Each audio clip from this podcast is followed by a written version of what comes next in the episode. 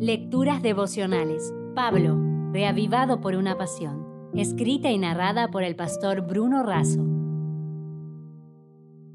Hoy es 8 de mayo. Invencible.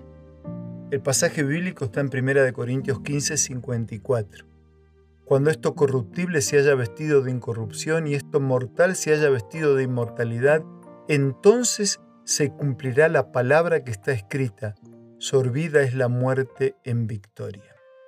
Laura Hillenbrand resumió la vida de Luis Samperini, un atleta estadounidense de origen italiano en el libro Invencible, una historia de supervivencia, valor y resistencia durante la Segunda Guerra Mundial.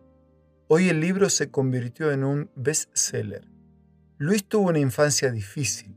Apoyado por la familia, se dedicó a entrenar arduamente y dejó el alcohol y el tabaco. Así comenzó a ganar carreras. En 1934 superó el récord escolar en una milla y logró una beca en la Universidad del Sur de California. Compitió en los Juegos Olímpicos de Berlín 1936 en la modalidad de 5.000 metros.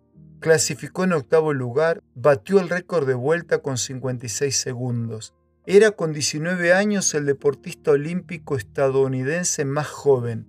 Samperini se alistó en el cuerpo aéreo del ejército de los Estados Unidos en 1941. Fue enviado a la isla del Pacífico como bombardero. En 1943 se estrellaron en el océano. Murieron ocho de los once tripulantes. Los tres sobrevivientes, él, McNamara y Phyllis, con poca comida y sin agua, subsistieron sobre la base de agua de lluvia, peces y aves que comían crudos, mientras se defendían de los ataques constantes de tiburones y de tormentas. Fueron ametrallados varias veces por un bombardero japonés. McNamara murió después de 33 días en el mar. El día 47 a la deriva, Samperini y Phyllis llegaron a las Islas Marshall donde fueron capturados por la Marina Imperial japonesa. Allí fueron prisioneros, severamente golpeados y maltratados hasta el final de la guerra en agosto de 1945.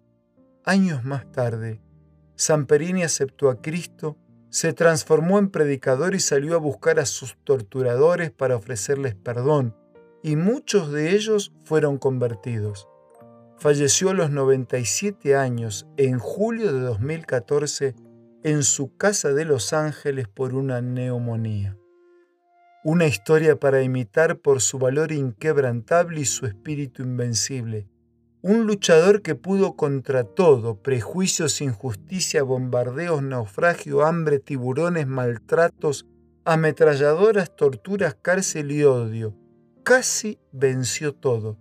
Finalmente la neumonía pudo con él. Junto con un abrazo y deseando lo mejor para ti en este día, concluyo de esta manera. Pablo dijo que cuando Jesús regrese lo corruptible se vestirá de incorruptible y lo mortal de inmortal. El aguijón que nos ha inyectado el veneno mortal será destruido. El último sorbo del dolor será para terminar con el dolor. Será la muerte de la muerte. Desde allí seremos inquebrantables, invencibles e inmortales para siempre.